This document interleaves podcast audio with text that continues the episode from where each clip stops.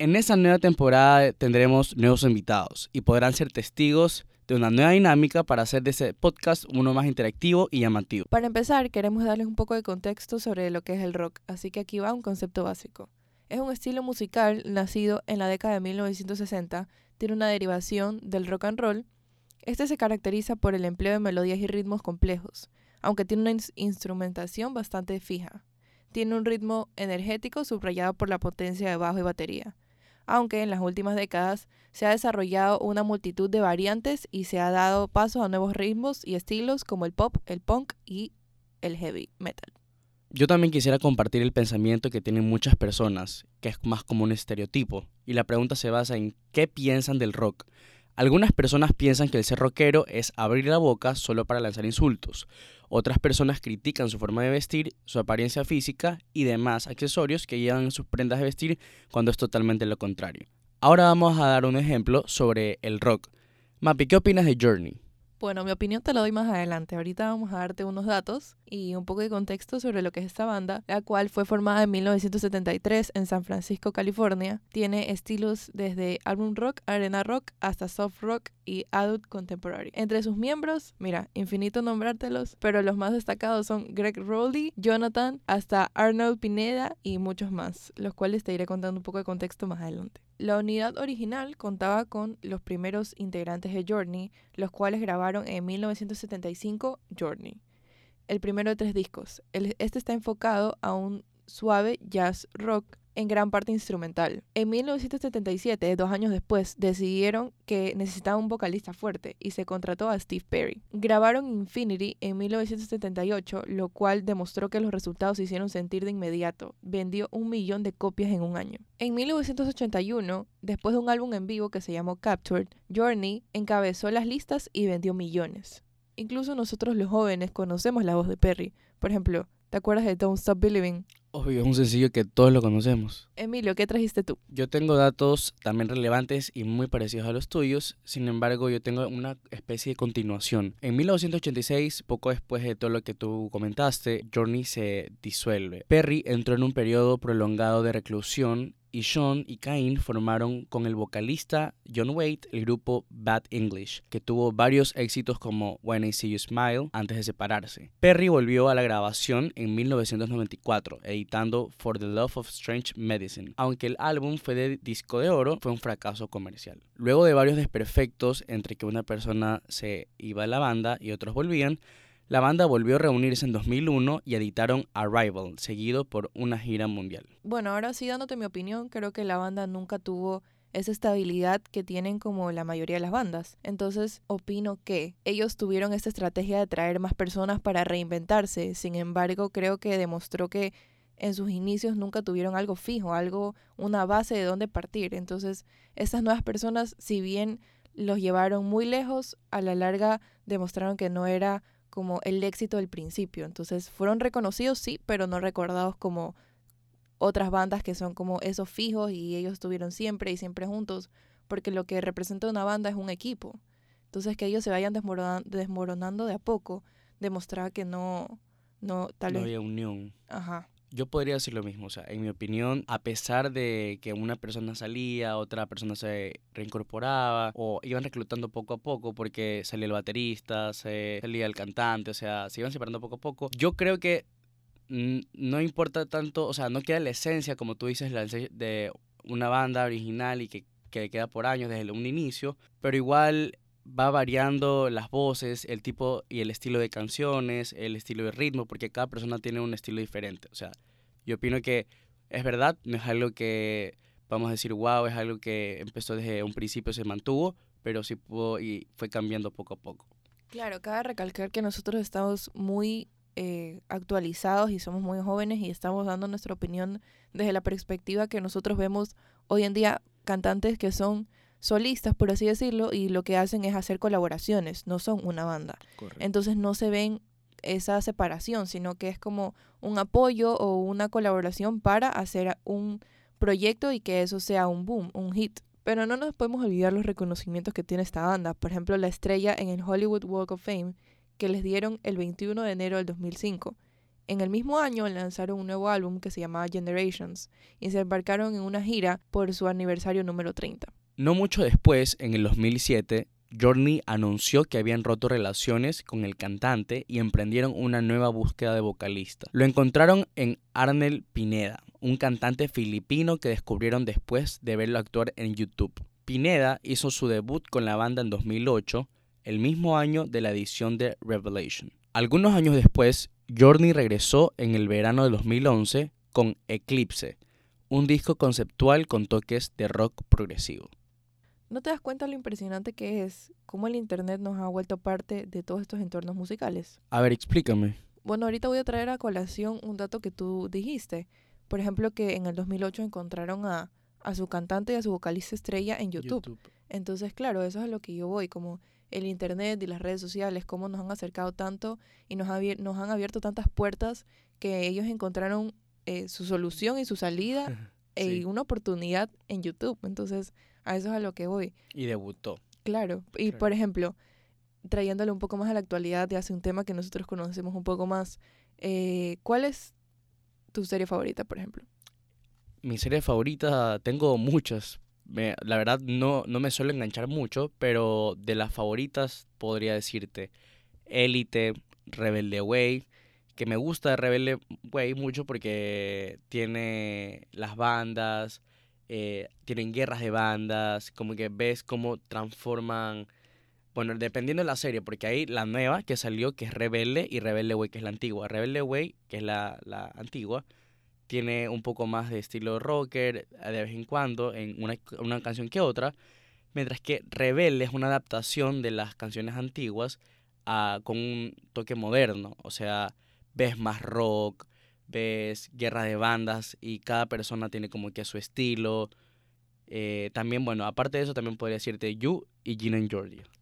Claro, y ahorita que hablas de las guerras de bandas, eh, yo vi una que se llamaba Sabrina, no sé si lo ubicas. Sí, sí la vi. Bueno, ahí hubo una pelea de bandas donde se notaba esa división y la, el, desde el vestuario, la música, cómo actuaban. Entonces es algo que ahorita con este tema de Rockcast lo podemos resaltar mucho más, ya que el rock está muy presente en las series que están ahorita siendo un hit en la actualidad. Bueno, ¿y qué opinas de Stranger Things?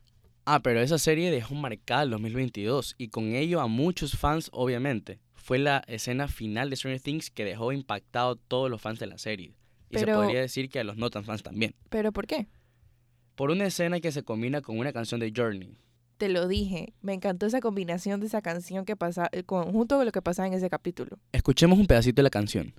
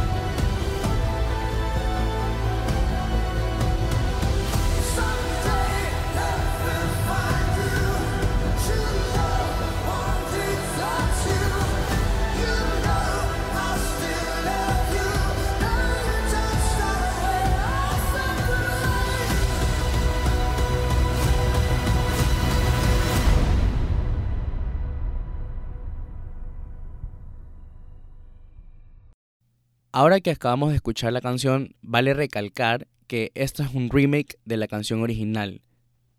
Claro, esa no es la versión original que nosotros conocemos. Sin embargo, eh, opinando sobre esta canción un poquito, nos podemos dar cuenta que es algo hecho para, específicamente para esta serie. Entonces, nos da mucho más, le da mucho más protagonismo a esta banda, al renombre. Entonces, la Claro. gente que conoce desde sus inicios, la gente que conoce de rock, la gente se puede sentir identificada. Entonces, esta serie lo que trata de hacer junto con su equipo de marketing, me imagino, es tratar de llegar a esas personas que en el fondo conocen y saben los inicios y de dónde salió esa canción, entonces se pueden sentir mucho más identificadas, se pueden sentir mucho más cerca de esta serie y lo que significa puede significar mucho más para ellos. Y esta canción tiene un poco de suspenso, entonces combina perfectamente con la serie. Algo que quisiera compartirles mientras estaba investigando es el siguiente texto o comentario acerca de Stranger Things y Journey, que es el siguiente. No podemos pasar por alto el tema que se ha escogido para la banda sonora. La música en Stranger Things siempre ha sido fundamental para situarnos, como su trama, a mediados de los 80, pero esta vez se han superado. Hay gente preguntándose qué quiere decir que los productores de Stranger Things hayan escogido ese tema de Journey para el teaser, y además por qué le han dado tanto protagonismo. Sin embargo, la pregunta del millón es por qué no han utilizado antes este tema llamado precisamente Separate Ways. Emilio, tú que sí viste la serie, ¿qué puedes decir de la mezcla de las escenas proyectadas con el audio de la canción? ¿Crees que el rock le da algún toque o algo diferente?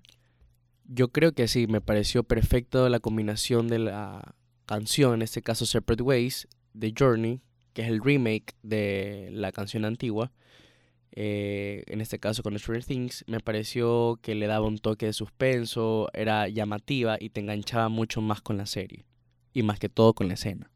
Yo creo que el rock es lo que hace el llamado a la atención de las personas que está viendo la serie. ¿Qué otro género musical le podrías poner a esa escena? Cumbia. ¿Crees que otro tipo de música podría combinar bien con ese tipo de series? No, ya hablando en serio, creo que sí sería como algo que se pueda combinar. No sabría decirte como... En realidad yo soy mucho más de pop y cosas así. Claro. Entonces, esta, esta serie que es ambientada en, en los años 80, antiguos, en 70, 80, creo ajá. que es. No sabía decirte específicamente, pero es una serie que ciertamente no es de la actualidad. Sin embargo, se está proyectando ahora. Pero que tenga ese, ese rock y esa música, ese tipo de, de suspenso, creo que queda perfecto. No, no le agregaría nada, nada más. Sí, creo que está muy bien escogido. Yo sí creo que hay un, un tipo de género. eh, ¿Cuál es exactamente? No sé, pero Adele lo canta, no sé cuál sea su género. Creo que, no sé si pop. Pero hay una canción que se llama Skyfall, que la, usan, la usaron para 007. Y viendo ahorita en TikTok, que es la tendencia de ver todo lo que está de moda, eh, hay muchos edits de la escena en la que ponen Skyfall y justo en la misma escena donde ponen Separate Ways y combina demasiado bien, o sea, llama la atención, no es rock, como que no hay impactos cuando con los cambios de escenas, pero combina. Claro, pero no nos olvidemos que, como dijimos al principio, los de los datos del rock es instrumental. Entonces, Claro. eso es lo que no distrae a la audiencia. Cuando tú estás viendo una escena, tienes esos beats y ese, ese, ese background en el que tú estás escuchando y simplemente eso te trans- teletransporta a lo que está pasando. Entonces tú te sientes como que dentro de la escena, ahí con los personajes. Exacto. Entonces creo que la, la parte de la música es algo clave en realidad. Ya que estamos hablando de series y las canciones de rock, ¿qué opinas de Teen Beach Movie y su estilo de canciones y rock? Teen Beach Movie me encanta. Es lo máximo. Teen Beach es algo que en serio marca un antes y un después de Disney. Sí. porque es algo completamente nuevo. Eso de la pelea de bandas y dos grupos que Los se rockers, dividen, claro. rockstars. Aunque también se vio en Camp Rock, no nos olvidemos de eso. Que estaba la parte de las niñas fresas y se vienen, y vienen los rockers. Sí. Es como que, wow. Es un, es un, en realidad es un boom, como que, que haya esas dos partes. E incluso se la convirtió, nueva era de Disney. claro, se convirtió en un, eh, por ejemplo, en disfraces de Halloween, que Sí. la niña vaya de, de, de como motociclista y vaya el chico, el niño así con la, la, La chaqueta. la chaqueta de cuero, ajá. así. Entonces, creo que esa combinación de rock con el soft pop, por decirlo así, que tenía del otro lado de la película, es muy llamativo en realidad. Sí. Y aparte el vestuario, todo lo que hacen las coreografías, es algo sí, muy característico de Disney, pero igual llama mucho la atención, no solo nosotros los jóvenes, sino desde niños hasta adultos que se sintieron identificados en alguna parte de la es. película. Y aparte también tienen canciones y bailes como que de, de rock. Eso también llamaba full la atención. Bueno, nunca está de más un poco de diversión e intriga, así que vamos a jugar. A mí me gustan mucho las cartas y ahorita que estamos hablando de rock, no se me vino una mejor idea que juntar ambas cosas. El juego va así. La baraja de naipes siempre vienen cinco tipos de cartas. Corazón rojo, corazón negro o pic, diamante y trébol. Y obviamente los jokers. Por cada categoría habrán 10 cartas. Del 1 al 5 sería la categoría fácil y del 6 al 10 la categoría difícil. Oye, Mapi, ¿qué categoría vamos a encontrar? Bueno, en este juego encontramos pop rock, rock latino y funk rock. Otra de las reglas es que cada pregunta tendrá tres respuestas, de la cual solo una será correcta. El juego se acaba cuando cada uno haya contestado bien cinco preguntas, ya sean fáciles o difíciles. Bueno, vamos a empezar. Mapi, dale, las damas primero. Me tocó el 4. Listo, cuatro de corazón negro o de pic. Te tocó la categoría rock latino. Vamos con la pregunta 4. Rata Blanca es una banda clave del metal latino. ¿Cómo se llamaba su guitarrista? A. Adrián Barilani. B. Walter Giardino. O C. Miguel Alonso. Miguel Alonso. ¡Incorrecto! ¿Por qué me sonaba Miguel Alonso? Era la ¿verdad? Era la respuesta B. Rata Blanca es una banda clave del metal latino y su guitarrista era Walter Giardino. Gracias, Emilio. Hemos aprendido algo más hoy. Listo. Ahora va mi turno. Te tocó el 7 de diamantes. La pregunta 7 de diamantes es, ¿cuál de las siguientes canciones sí pertenece al género funk rock? La opción A es Don't Stop Till You Get Enough. B, Can't Stop the Feeling. C, Can't Stop. Está un poco Me voy con la. C. Can't stop. Estás en lo correcto. ¡Bien! Voy empezando bien, voy empezando Está bien. un poco tricky esa pregunta. Sí. Ya, continuamos. Vamos a ver qué te, sa- qué te sale. Tres. Tres de diamantes. Yes. El origen del funk rock es A. De África. B. Reino Unido. B. O C. Estados B. Unidos. B, no necesito más. Incorrecto. El funk rock Estados viene de. Estados Unidos. Continuemos, Voy continu- ganando. continuemos rápido. Me faltan tre- tres más para ganar. Continuemos rápido. ok, voy yo. Me salió 8 de diamantes. Hay que cambiar esta baraja porque están repetidas. Pero igual, 8 diamantes. Ah, no te tocaba a ti. No, yo ya hice, pues ya perdí ahorita. Ah, bueno, me toca a mí. 8 diamantes. Ocho diamantes. A ver. ¿Cómo se conoce también al funk rock? A. Funk trash. B. Funk punk. C. Trash funk. Sí. Sí. ¡Bravo! No, esa, esa C no estuvo segura 100%. Eso fue un C y eso no vale. Ya, eso sí no sabía nada, pero. Pero igual, eh, Bueno, repitamos puedes como- repetirla ajá, porque no entendí. Claro, repitámoslo como un, como un dato curioso que al funk rock también se lo conoce como trash funk. Trash funk. Listo. Dale tu turno. El 8. Ya que no queremos más brillos, cogimos el 8. 8 de pic negro. Te tocó la categoría rock latino. No es canción de Soda Stereo. ¿Cuál de las siguientes no es canción de Soda Stereo? Ay, esa sí me la sé. Eso de estéreo me encanta. Dale, dale, dale. A. Trátame suavemente. B. Persiana americana. C. De música ligera. O D, que se supone que no había D, pero de generación actual. ¿Cuál es? De generación actual. ¡Yes! ¡Bravo! ¡Correcto! Esa sí me la sé. Esa sí me la sé. Esa sí me la sé. Bueno, En realidad la primera no me sonaba tanto. Pero bueno, voy yo. Me tocó uno de diamantes, pero llegamos a los diamantes, vamos a cambiar de categoría. Bueno, me salió 6 de corazón negro. La 6. No. Sí. No, déjame la 6, yo quiero la 6. La 6. La número 6 dice: completa la canción. de Nanitos Verdes. Listo. La canción dice así. Y yo estoy aquí. Tan, tan, tan. Borracho y loco. Correcto, pues. ¡Bravo! Correcto. Lo máximo. Listo. Dale, tu turno. El 2 de brillos. Hoy ya- estoy brillosa. Yo ya voy tres. Me faltan dos más para ganar el juego. ¿Cuántas voy? Una. Sí, una. ¿Qué? Te salió dos de brillo. Entonces, la pregunta va así. El origen cultural del funk rock es A. Principios de la década de los 50. B. Principios de la década de los 60. O C. Principios de la década de los 70. Chan, chan, chan. los 60. Incorrecto. El origen cultural del funk rock es a principios de la década de los 70. Ay, Troste. dije 70, en realidad.